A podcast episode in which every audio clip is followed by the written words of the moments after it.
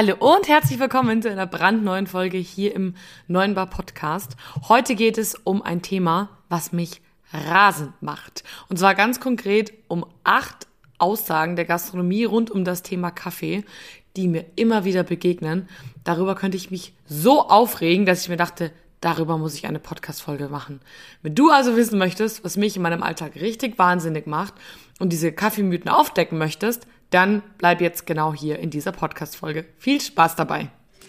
Hallo, Servus und herzlich willkommen beim Podcast 9 Bar, dem B2B-Podcast rund um Kaffee, Gastro und Co. Hier geht es um aktuelle Gastrothemen, alles rund um das Thema Kaffee und wie du mit einem besseren F&B-Konzept mehr aus deinem Gastbetrieb holst.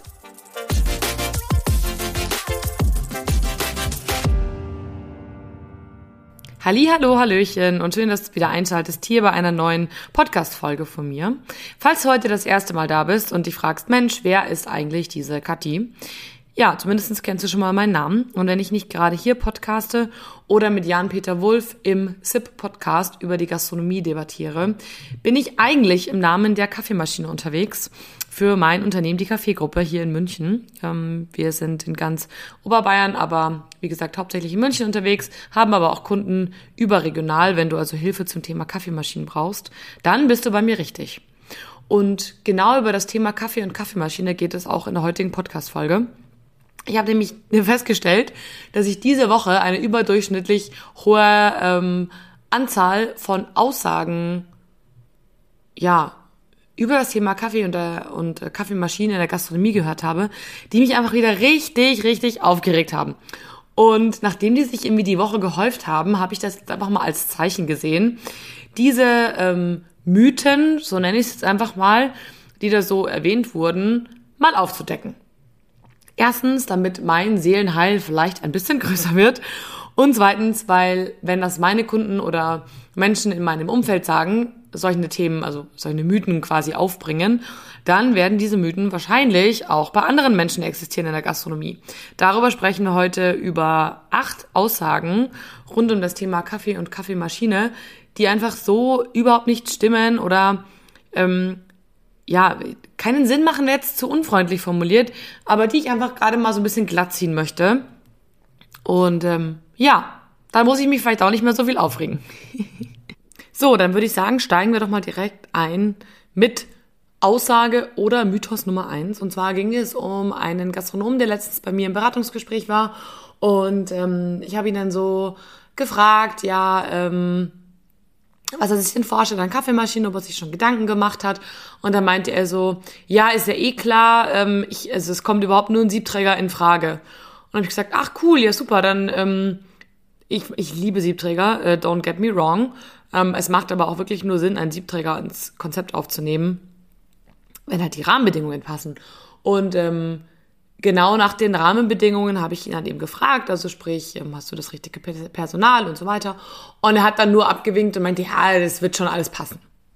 Und das ist eben genau das Problem. Es passt eben in der Regel einfach nicht alles. Und das ist der Grund, warum viele Menschen draußen in der Gastronomie von Kaffee aus Siebträgermaschine täuscht sind. Weil es eben einfach nicht passt.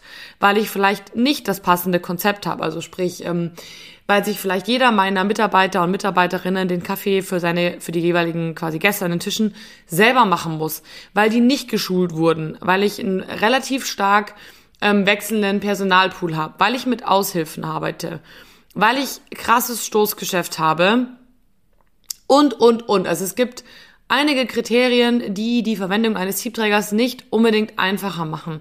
Und die pauschale Aussage, das wird schon passen, ist halt einfach echt just no. Und alles, was ich jetzt hier sagen werde, ist, soll keinerlei Angriff sein aber es macht mich einfach wahnsinnig und es ärgert mich, weil das genau der Grund ist, warum ich halt draußen in der Gastronomie immer noch sehr, sehr schlechten Kaffee trinke, weil einfach manche Entscheidungen zu leichtfertig getroffen werden. Unter anderem, ich kaufe einen Siebträger, wird schon passen. Also tut mir den Gefallen, wenn ihr einen Siebträger haben wollt, dann schaut euch euer Konzept wirklich gut an. Was braucht es, damit es mit einem Siebträger funktioniert? Habe ich äh, das Personal, was Lust auf einen Siebträger habt. Weil ich kann euch eins sagen, wenn eure Mitarbeitenden keinen Bock auf einen Siebträger haben, dann müsst ihr die quasi zur Arbeit daran zwingen und das kann nur in die Hose gehen bei so viel manuellem Aufwand. Habe ich Personal, das geschult wird? Wenn nicht, habe ich Schulungskapazitäten? Wie viel ungeschulte Leute habe ich? Wie ist mein Stoßgeschäft? Gibt es einen Verantwortlichen für Kaffee? Haben wir jemand im Team, der sich um das Thema Mühle einstellen kümmert, weil er es ähm, schon kann oder weil er Kaffee, er oder sie Kaffee so sehr liebt, dass ähm, derjenige sagt, ich kümmere mich darum. Ich bin der Verantwortliche. Wenn die Kriterien erfüllt sind, dann spricht schon mal vieles dafür, dass das mit dem Siebträger sehr gut klappen kann. Wenn du dir jetzt bei allem denkst, nope, nope, nope und nochmal nope, dann wird ein Siebträger nicht das Richtige für dich sein. Ja, es gibt noch viele andere Kriterien, auf die ich äh, gerne in einer anderen Folge eingehe. Da gibt's auch schon eine Folge, die heißt Siebträger oder Vollautomat. Aber in dem Fall wollte ich einfach nur darauf eingehen, bitte tut die Entscheidung für einen Siebträger nicht so pauschal ab, weil das kann einfach wirklich in die Hose gehen. Most likely sogar. Kommen wir zum zweiten Mythos. Und zwar habe ich eine Aussage letzte Woche gehört, da hat es mir wirklich alle Haare aufgestellt. Und zwar rief ähm, der Mitarbeitende eines Kunden bei uns an, es war Montagmorgen ähm, und ihr wisst ja, ich predige euch immer am Wochenende, wenn ihr ähm, zu habt oder nach eurem Ruhetag, wenn ihr in euren Betrieb kommt, bitte kontrolliert die Kaffeemühle. Macht einen Probe-Espresso. Naja, und er rief auf jeden Fall an und meint, ja, ähm, es müsste jetzt mal ganz dringend jemand vorbeikommen, weil ähm, sein Espresso würde tropfen. Und an dem Wochenende hat es ja eben geregnet. Davor hat es nicht geregnet, also war eigentlich relativ klar, was Phase ist. Der Kaffee hat sich halt mit Luftfeuchtigkeit angesaugt und ähm, dementsprechend lief der Espresso halt langsam raus. Daraufhin ähm, hatte mein Mitarbeiter den ähm, Anrufer doch gebeten, die Mühle einzustellen. Ähm, der allerdings war relativ angefressen und meinte, dass er das sicherlich nicht machen würde, wozu er uns eigentlich hätte. Er wäre ja schließlich kein Mühlentechniker. Und da muss ich sagen, war ich für eine kurze Zeit mal wieder etwas sprachlos. Denn wenn man sich für eine Siebträgermaschine entscheidet, und da waren wir wieder bei dem Punkt von vorher, dann muss einem einfach bewusst sein, dass die Qualität des Kaffees aus einem Siebträger maßgeblich von mir als Mensch abhängt. Und dazu gehört auch das Mühle einstellen. Daher eine ganz, ganz große Bitte an dich. Wenn du eine Siebträgermaschine hast, dann lass dir von deinem Techniker, deiner Technikerin zeigen, wie du diese Mühle einstellst. Denn das ist ein regelmäßiger Job, den man machen muss. Das ist einfach so. Das ist wie, ähm, ja, was habe ich da jetzt für einen Vergleich? Es ist einfach ein Daily, es ist einfach ein Daily Job, es ist ein Daily Adjustment. Das ist einfach notwendig, damit der Kaffee einfach gut schmeckt. Und das ist auch der Grund, da muss ich mich dann gleich mich doppelt aufregen. Erstens, ähm, dass man quasi einfach nicht, nicht bereit war, da die Zeit reinzustecken, obwohl das eigentlich relativ offensichtlich ist. Und das sagen wir beim Beratungsgespräch ja auch immer mit dazu. Aber das zweite war auch einfach, ich rege mich auf über die Zeichnung Barista. Denn ähm, der Mitarbeiter, der da angerufen hat, hatte sich ähm, uns bei der ähm, Montage als ähm, der Head of Barista dieser Kaffeebar bezeichnet. Und ich finde einfach, ein Barista, dieser Begriff wird so inflationär benutzt, dass ich mich darüber gleich noch mehr aufregen könnte. Ein Barista ist für mich jemand, der die Siebträgermaschine und alles, was damit zu tun hat, im Griff hat. Ja, der ist kein Techniker, aber alle Daily To-Dos an einer Kaffeemaschine sollten aus dem FF beherrscht werden. Dann ist man für mich ein Barista und nicht, wenn man einen Schwan zeichnen kann oder einen Siebträger gut einsparen kann. Dann ist man für mich kein Barista. Und ähm, genau, das ähm, ist vielleicht äh, wäre dann die äh, neunte These heute, die mich aufregt. Aber äh, belassen wir es dabei. Also ich bitte euch, wenn ihr euch einen Siebträger zulegt, lasst euch bitte zeigen, wie man eine Mühle einstellt kommen wir zu einem Thema, das ich gerade im Moment sehr, sehr, sehr häufig höre. Und zwar, ähm, wir selber verkaufen ja keine Kaffeebohnen. Ergo haben wir sehr viele Netzwerkpartner, mit denen wir gut zusammenarbeiten, für die ich auch meine Hand ins Feuer lege und ähm, genau, die ich dann auch gerne weiterempfehle. Dementsprechend frage ich natürlich immer, wenn bei uns jemand eine Kaffeemaschine kauft, Mensch, ähm, wie ist denn dein Konzept? Was hättest du denn gern für einen Kaffee? Hast du schon jemanden? Und dann kommt im Moment ganz, ganz häufig die Aussage, ähm, ja, er, hätte, er oder sie hätte gerne einen regionalen Kaffee. Wo ich nur sagen kann, ja, das verstehe ich, aber wahrscheinlich ist eher damit gemeint einen regionalen Kaffeeröster. Denn as you all know, Kaffee wächst halt nicht bei uns in Bayern. Und ähm, auch wenn der eine oder andere ähm, der Überzeugung ist, das ist übrigens kein Witz, ähm, ähm, so vielleicht sollte ich mal eine Folge aufnehmen und die lustigsten Aussagen, die ich in meinem Leben gehört habe, ähm, dass Kaffee doch am, am Irschenberg bei dem sehr bekannten Kaffeeröster wächst. Ähm, da musste ich ein bisschen schmunzeln und dachte mir so, okay, wow. Ähm, äh, falls die Familie äh, Richter hier gerade reinhört von Dinsler, äh, kudos to you, ihr habt es wirklich geschafft, ähm, dass jemand das Gefühl hatte, ihr baut äh, da oben am Irschenberg Kaffee an. Ähm, ich hoffe, ihr könnt auch ein bisschen drüber grinsen. Natürlich wächst Kaffee nicht am Irschenberg. Kaffee ist und bleibt für immer ein, ähm, was heißt für immer? Naja, Global Warming, we don't know. Aber zumindest Stand heute ist Kaffee ein Produkt, was nicht regional angebaut werden kann. Und ähm, ja, ich finde die Idee eines regionalen Kaffeerösters auch sehr schön. Man kann sich damit identifizieren, die Gäste kennen die Brand vielleicht. Ähm, das fühlen sich dann das fühlt sich ein bisschen nach ähm, ja, heimisch sozusagen an, wenn man lokale Brands ähm, verwendet. Allerdings finde ich persönlich, sollte das nicht das alleinige Entscheidungskriterium sein. Für mich ist neben der Tatsache, ob der Kaffee jetzt äh, von einem regionalen Partner ist oder nicht, eher die Frage, wie gut ist dieser Kaffee? Wie beständig ist die Kaffeequalität? Wie zuverlässig ist mein Kaffeeröster? Habe ich da einen Ansprechpartner? Ähm, welche Kaffeebohnen verwendet er, wie oder sie natürlich, wie transparent ähm, wird mir gesagt, wo die Kaffeebohnen herkommen, wie stabil ist die Qualität, ähm, etc. pp. Und diese Kriterien können auf einen regionalen Röster zutreffen und das ist auch häufig der Fall, aber auch nicht immer. Ich habe auch schon sehr viel echt fiesen Kaffee von regionalen Kaffeeröstereien getrunken. Dementsprechend ist die pauschale Aussage, ich will einen regionalen Kaffee, einfach so nicht besonders sinnvoll. Es macht einfach total Sinn, sich das Thema Kaffeebohnen im größeren Kontext anzuschauen und sich wirklich genau Gedanken zu machen, was brauche ich eigentlich, damit das hier für meinen Laden funktioniert.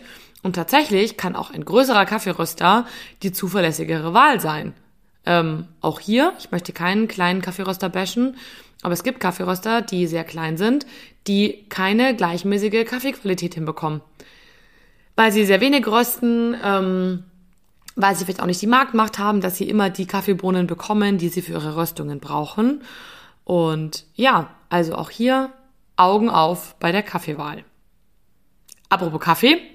Eine, ich glaube, der most classic Aussagen, die ich immer wieder höre, wenn es ums Thema Kaffeemaschinen einstellen geht, werden wir oft gefragt, wie viel Gramm sind denn jetzt im Espresso drin?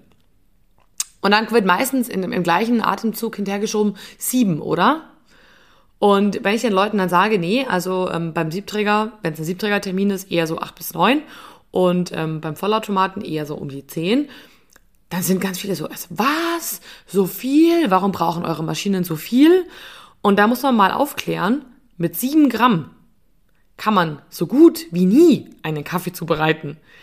Das war früher tatsächlich so, dass ähm, einige Siebträgermaschinen sehr, sehr kleine Siebeinsätze haben. Aber ich würde behaupten, bei 95, wenn nicht sogar 99 Prozent der Kaffeemaschinen passt in das ja, ein, ein äh, Tassensieb, also sprich das, wo man ein Espresso damit macht, bis zu 9 Gramm locker rein, wenn man ein Sieb, ein sogenanntes 7 Gramm Sieb hat. Das liegt einfach daran, dass die Siebe nicht kalibriert sind und ähm, da halt dann einfach deutlich mehr reinpasst, als da drauf steht. Also ich sag mal, ähm, mit sieben Gramm arbeiten wir eigentlich bis auf einen einzigen Maschinenhersteller überhaupt nicht mehr. Wir haben auch festgestellt, dass mit sieben Gramm sich der Kaffeegeschmack meistens nicht so gut entfalten kann, bis auf ein paar wenige Ausnahmen. Wir haben auch schon Kaffees gehabt, da war der Espresso mit neun Gramm einfach schon zu stark. Das ist aber wirklich die absolute Ausnahme. Und wenn wir über eine Tasse Kaffee sprechen, also sprich ähm, ein, äh, eine Tasse mit 120, 150 ml, dann ist 7 Gramm viel, viel, viel, viel, viel zu dünn. Und ähm, ja, daher eine große Bitte. Der Mythos mit 7 Gramm, der ist so alt. Lasst uns den bitte einfach mal echt ad acta legen und uns einfach mehr auf den Geschmack fokussieren. Denn bei einem Vollautomaten mit 7 Gramm, das ist so ein kleines Pfützchen in dem Brüher, das wird überhaupt nach gar nichts schmecken. Also löst euch ein bisschen von den 7 Gramm und ähm, widmet euch eher dem Geschmack, mit wie viel Gramm schmeckt denn mein Kaffee. Das ist eigentlich, finde ich persönlich, sehr viel relevanter, als ähm, wie viel Gramm jetzt da wirklich genau drin sind und was jetzt so das Maximum äh, eurer Meinung nach beträgt. Geschmack äh, rules am Ende des Tages. Und ja, es macht keinen Sinn, ähm, einen Kaffeeröster zu wählen, wo ich irgendwie, keine Ahnung, für meinen Single Espresso 14 Gramm brauche. Auch das gibt es. Das finde ich persönlich einfach in der Gastronomie relativ unwirtschaftlich. Der Kaffee finanziert ähm, einiges mit, weil er eben eine gute Marge hat und 14 Gramm, also das ist für mich einfach, in meinem Geschmack ist mir das einfach viel zu stark und ich finde das einfach, ja, meiner Meinung nach bei den meisten Kaffees nicht notwendig und nicht sinnvoll. Aber 7 Gramm reichen auf jeden Fall gar nicht.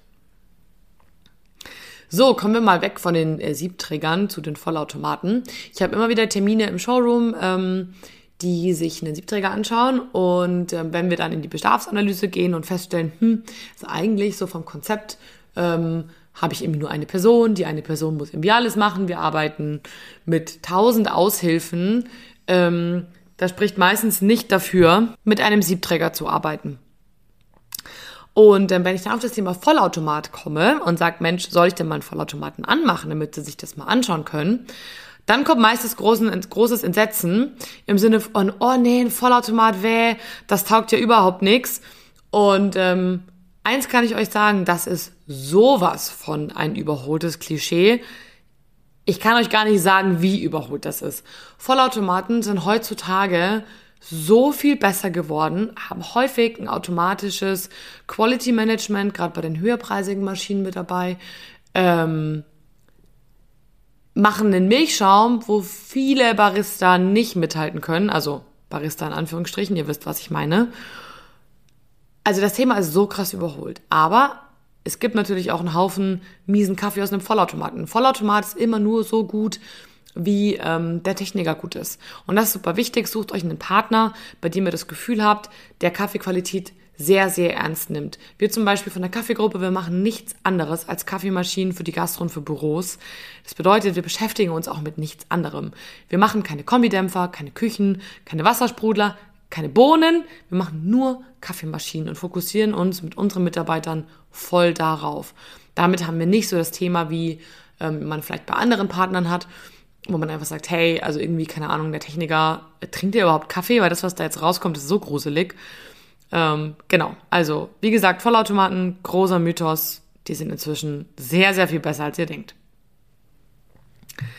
Kommen wir zum nächsten Thema. Und zwar stellen wir fest, dass in den großen Städten inzwischen in einigen Stores Hafermilch oder Milchalternativen bei fast der Hälfte angekommen sind oder sogar schon drüber, also über der Hälfte des, des Kaffeekonsums.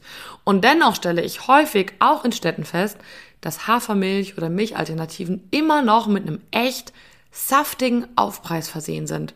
Also wir sprechen davon 25 bis 50 Cent. Bei einem Kaffee, der ja eh häufig schon irgendwie in der Großstadt drei bis vier Euro kostet, finde ich das einfach echt krass. Für mich ist das, geht es einfach echt im Moment an der Zeit vorbei man merkt krass, jedes Jahr wird werden Milchalternativen größer und ich verstehe, dass man vielleicht nicht irgendwie 40 Milchalternativen anbieten möchte, wenn man sagt, ähm, wenn ich die aufbrauche, wenn ich die nicht aufbrauchen kann, dann äh, muss ich die wegschütten oder so. Für mich ist aber der Ansatz zu sagen, na ja, dann muss der Gast halt einfach mehr bezahlen, einfach nicht richtig. Beim Wasser kriege ich ja auch Sprudelwasser und ähm, und stilles Wasser für den gleichen Preis. Ja, jetzt sagt natürlich der eine, aber die Hafermilch kostet mich im Einkauf mehr. Erstens finde ich persönlich, wenn man auf eine hochwertige Milch setzt, ähm, also eine hochwertige Kuhmilch, ist der Preisunterschied zur Hafermilch gar nicht mal so groß. Ich habe zum Beispiel vorher mal vor der Folge nachgeschaut. Die Oatly Hafermilch kostet 1,89 Euro. Währenddessen, also günstigster Preis, währenddessen die Berchtesgadener Land haltbare Bergbauernmilch, ich rede noch nicht mal von der frischen oder von der Demeter-Variante, bei 1,79 Euro liegt. Wir reden also bei zwei Markenprodukte um 10 Cent Differenz. Wenn man jetzt sagt, ich nehme keine Oatly, sondern vielleicht eine ähm, günstigere Barista-Alternative, dann wird der Preisunterschied wahrscheinlich noch geringer bis nahezu ja, identischer Preis sein. Und da kann ich einfach nicht nachvollziehen, warum der Aufpreis von 50 Cent kommt.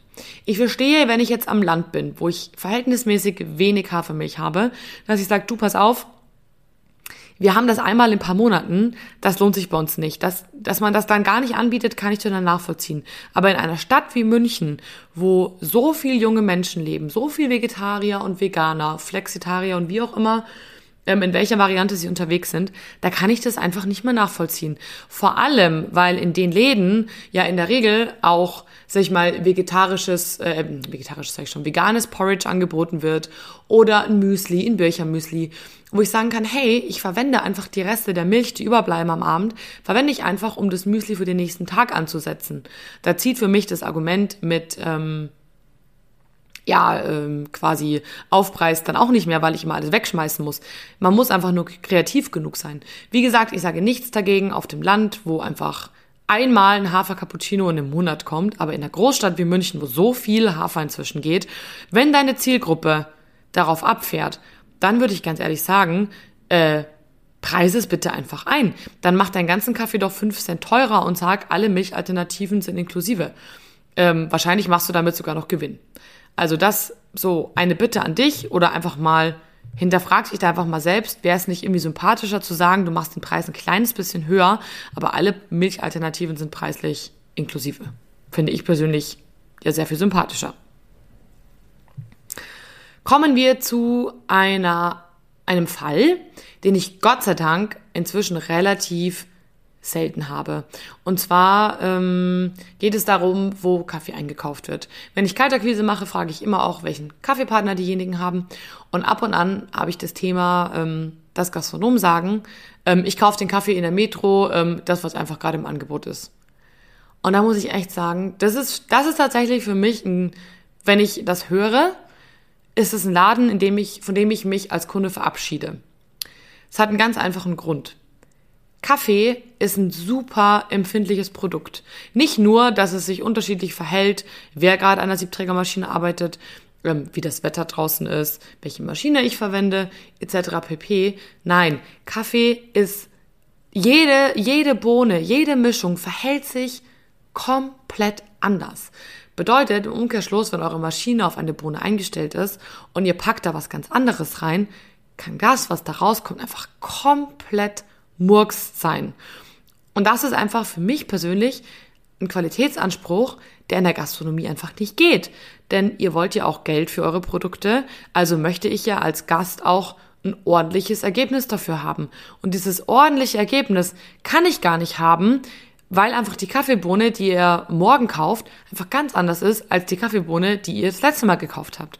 Damit kann das nicht optimal sein, was aus eurer Maschine kommt. Und ich finde, finde das persönlich einfach schade. Ergo, falls du jetzt gerade zuhörst und du das bisher auch so gehandhabt hast, probier doch einfach mal, wie unterschiedlich der Kaffee bei dir schmeckt. Und wenn ich jetzt heute bei dir war und sag, Mensch, der Kaffee hat mir richtig gut geschmeckt und ich komme jetzt das nächste Mal und der Kaffee schmeckt einfach komplett anders, dann ist es für den Gast einfach kein schönes Erlebnis. Deshalb meine Bitte an dich, such dir einen Kaffee, der dir gut schmeckt und der ein Preis-Leistungs-Verhältnis hat, mit dem du gut zurechtkommst und dann stick with it. Oder, wenn du wechselst, stell deine Maschine um. Nur wie gesagt, das haben wir vorher auch schon gelernt, das machen nicht so viele. So, kommen wir zum letzten Thema. Ähm, Im Beratungsgespräch frage ich immer, ähm, hey, was habt ihr euch vorgestellt?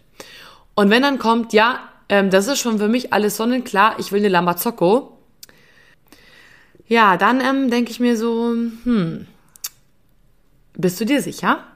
Denn witzigerweise, sobald ich hinterfrage, warum Lamazocco, dann kommt meistens sowas wie, ja, weil die in allen coolen Läden drin steht, in denen ich mal Kaffee getrunken habe. Das, meine Lieben, ist aber nur eins der Entscheidungsmerkmale für eine Kaffeemaschine meiner Meinung. Ja, ein cooler Style, eine coole Marke an Kaffeemaschine ist sicherlich nicht verkehrt. Das bringt dir alle, aber alles nichts, wenn die Maschine sonst nicht zu dir passt. La Mazzocco zum Beispiel hat keinen automatischen Milchschäumer an der Maschine angebaut. Bedeutet, hast du ungelerntes Personal, hilft dir diese Maschine 0,0 weiter. Ganz im Gegenteil. Der Kaffee wird wahrscheinlich schlechter sein als mit einer günstigeren Maschine, die einen automatischen Milchschäumer hätte. Dementsprechend, ich bitte dich, Mach deine Entscheidung nicht von einer Maschinenmarke abhängig. Schau dir lieber die Funktionen an, die eine Maschine für dich bereithält und überleg dir, ob du die brauchen kannst oder eben nicht. Mach dir also Gedanken über dein Konzept, über dein Personal, über deine Wünsche und pack die Marke mal eher ans Ende deiner Entscheidung, an deiner, ähm, ja, wie sagt man, denn, ans Ende deines Entscheidungsprozesses. Ich glaube nämlich, dass äh, Marke First dich sehr, sehr unglücklich mit deiner Kaffeemaschine machen kann. Und nachdem du dir einige Jahre hopefully hast, ähm, ja, kaufst du im Zweifel ähm, doppelt und vor allem doppelt teuer dann. Das muss ja nicht sein. So, ich glaube, ich habe genug heute wie ein kleiner Rohrspatz geschimpft. Ich hoffe, ihr könnt ähm, meine Aussagen soweit nachvollziehen. Und ähm, vielleicht habe ich den einen oder anderen dabei, der jetzt auch ein bisschen umgedacht hat. Und das würde mich wirklich sehr, sehr freuen, weil ähm, diese acht Dinge sind wirklich so Themen, wo ich sage, oh Mensch, die braucht es einfach nicht. Und ja, ich hoffe, ähm, der eine oder andere hat jetzt umgedacht und es gibt jetzt ein kleines bisschen noch besseren Kaffee in dieser Welt. Falls du noch auf der Suche nach einer Kaffeemaschine bist oder meine Beratungsdienstleistung in dem Sinne brauchst, wende dich super gerne an mich. Ich verlinke wie immer ähm, alles in den Show Notes, meine Kontaktdaten. Kannst dich jederzeit gerne an mich direkt persönlich äh, wenden. Ich freue mich immer riesig, wenn ich von euch irgendwelche Nachrichten oder Zuschriften bekomme. Sowohl auf Instagram unter 9-bar-podcast oder Facebook, auf LinkedIn unter meinem Namen, also Katharina Rittinger oder auch per Mail. Darüber freue ich mich riesig, genauso wie über eine gute Bewertung bei Spotify oder bei iTunes, denn auch das ist für mich absolut Gold wert und macht mich richtig, richtig glücklich. In dem Sinne, ich wünsche dir jetzt einen ganz, ganz schönen Tag. Bis ganz bald, deine Kathi.